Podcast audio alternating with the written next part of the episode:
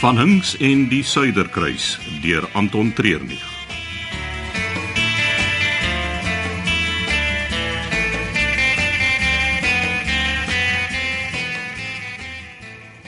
Twaalf verdiepings boor die water. Ek sal nie sommer van hier af in die water induik nie. En veral hier agterie, dis reg bo die skroef. Hy sal jou insuig en gekerf aan die ander kant uitspoeg. Jy het my tog sekerlik nie uit die onthaalsaal gebring om te praat oor skeepskroewe nie. Nee, nee, ek het 'n taak vir jou. Of kom ons noem dit eerder 'n toets. Ek het nog eers ja gesê vir die werkie en nou wil jy my toets. ja, dis waar. Kom ons sê jy slaag die toets. Dan is daar vir jou 250000 rand bonus aan die einde van jou kontrak met ons. En as ek dop, Dan sê jy dankie vir die ontbyt en die maatskappy se strale sal jou gaan aflaai. Betyds vir die volgende Indiese cricketwedstryd. hierdie is die snaakste kontrakonderhandelinge wat ek nog ooit gehad het. Maar ek hou van 'n uitdaging. Ja, hoekom nie? Wat wil jy moet ek doen? Kom. Daar's iemand wat ek wil hê jy moet ontmoet.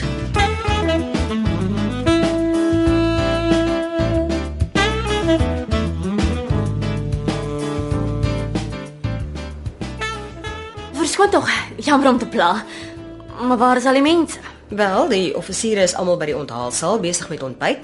Die res van die staf sal doenig wees met die laaste minuut voorbereidings. Maar wat van my? Nou wat van jou?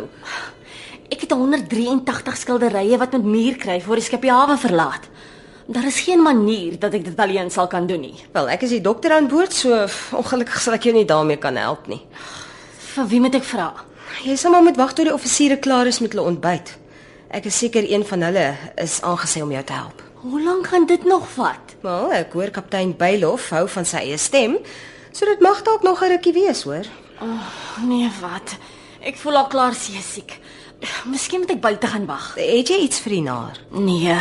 In die haas om alles hier te kry, het ek skoon daarvan vergeet. Nou kom saam met my. As daar een ding is waarvan ons genoeg het op hierdie skip, dan is dit seesiekwille. O, oh, dankie. Jy's 'n lewensredder. Miskien kan jy een of twee van daai skilderye in die spreekkamer kom hang. Op die oomblik is die plek maar baie koud en onpersoonlik. Niks wat ek klaar hout nie kan ophelder nie.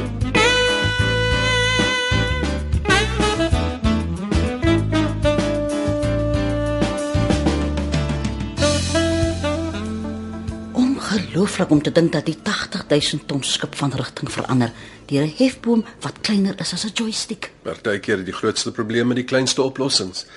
Ek hoop nie my toets is om die boot te bestuur nie. Ek is maar sleg met computer games en joysticks.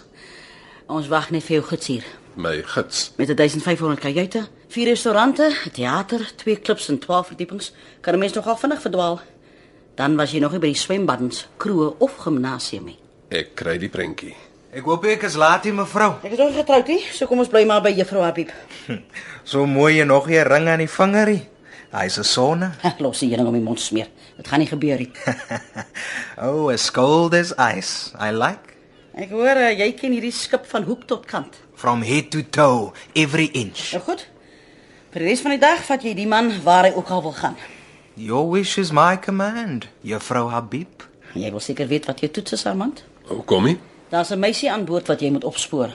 Ek het haar gevra om te gaan wegkruip. Jy het 2 ure om haar te vind. Impossible. Dit vat meeste mense 2 ure om net hulle cabin te kry, wat nog van iemand wat wegkruip. Mag ek 'n paar vrae vra oor die meisie? Maar as jy voel dit sal jou soektog help, Jy het gesê meisie, so ek neem aan sy is jonger as jy. is reg so. Aangesien daar op die oomblik net personeel aan boord mag wees, neem ek aan sy werk op die skip. Ja. Sy sal nie een van die offisiere wees nie, want hulle eet almal ontbyt, so dis een van die nie-essensiële personeel, iemand met wie jy sou meng. 3 uit 3. Dankie. Dis al wat ek nodig het. Uh, kom uh, Dice. Dice low. kom Daislou. Daar is 'n groot bonus wat vir ons hier iewers wag. Bonus. Soos 'n mula. Ja.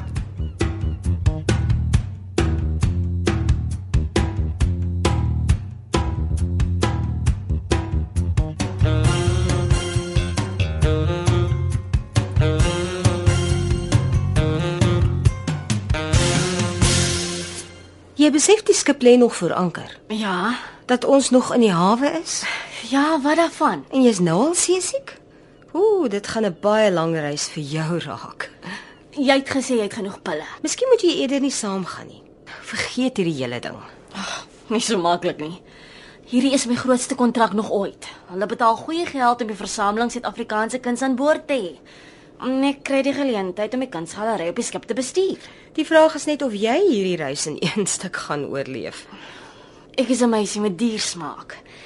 En ongelukkig het my uitgawes die afgelope paar jaar my inkomste oorskry. Ek is baie diep in die skuld. En dis my kans om my lewe terug te kry. Nou goed. Dan gaan ek maar die hele tyd vir jou op medikasie moet hou. Dankie. Ek doen net my werk. Nee. Dankie vir die verstaan sonder te veel vrae. Wel, almal van ons hier het ons redes hoekom ons hier is. En veral ek. Ek kan niemand eh, bevraagteken nie.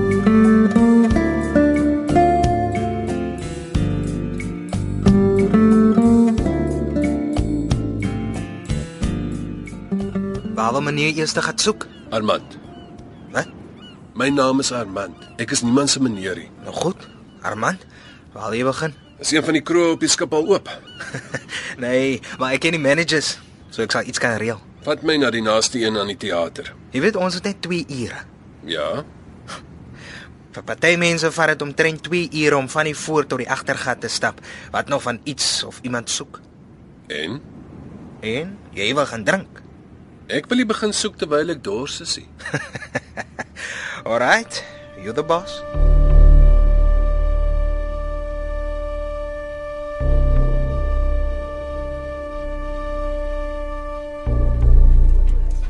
En soos gewoonlik was dit 'n toespraak wat enige iemand sal laat uitsien na 'n ongelooflike reis.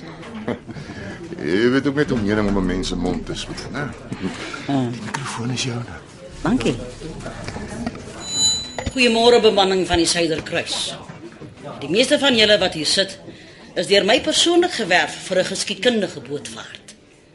Die Suiderkruis is Suid-Afrika se eerste selfvervaardigde plesierboot. Die roete wat ons gaan volg, is ook uniek.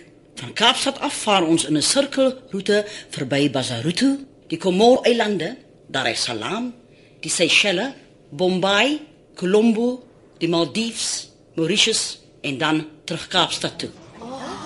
'n Onvergeetlike reis van 40 dae, gevul met tropiese eilande, eksotiese disse, avontuurlustige uitstappies, ou wêreldse charme en nuut gevonde vriendskappe. Ons is die baanbrekers en geskiedenismakers van die Suiderkruis.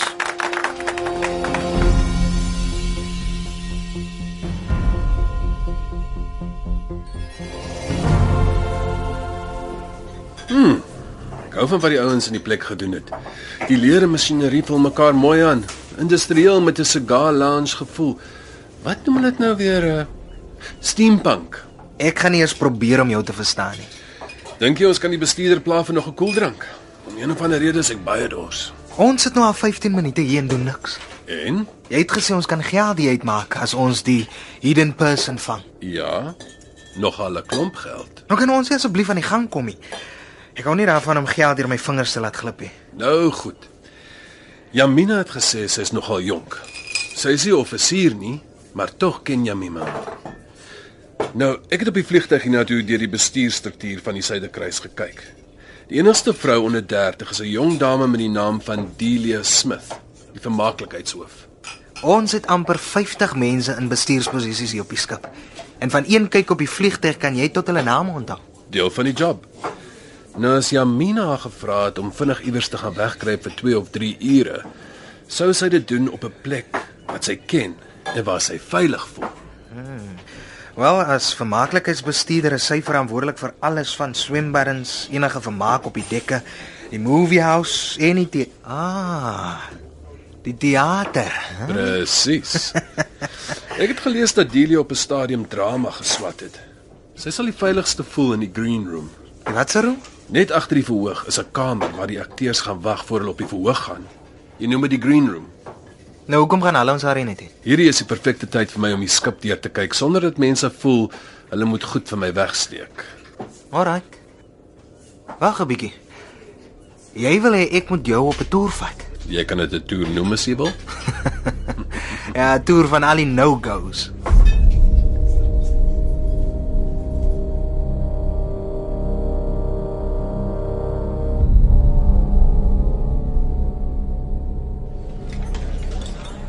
Interessant dat jy niks van die roete vroeër aan my genoem het nie. Wat sê jy wou gehad het ek moet sê? Wel, dat die skip al met die ooskus van Afrika gaan opvaar, weet Tanzanië, Kenia, Somalië. Jy weet dat daar sulke snaakse mannetjies rondloop, rubberbootjies en seerowers speel. Ons het voorsorg getref. En as ons verby hulle speelpark gekom het, dan is daar die siklone en die sonreëns. Dan praat ek nog nie eens van die oppad terug nie. En jy het gesê jy's reg vir die uitdaging. Ek sal dit terugmaak. Ek doen dit altyd. Die vraag moet wees, hoeveel van die gaste gaan dit terugmaak? Waarheen gaan jy? Iewers waar ek iets sterker as koffie kan kry.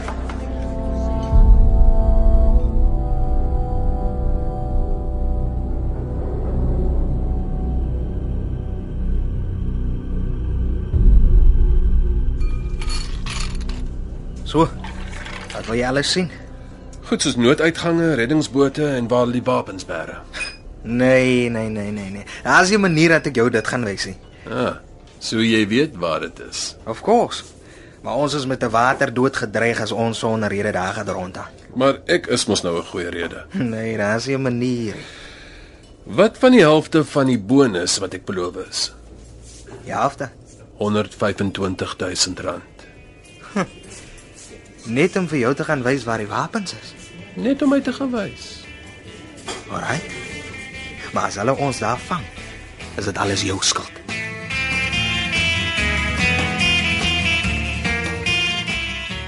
Vannings en die Suiderkruis word vir RSG geskryf deur Anton Treurnig.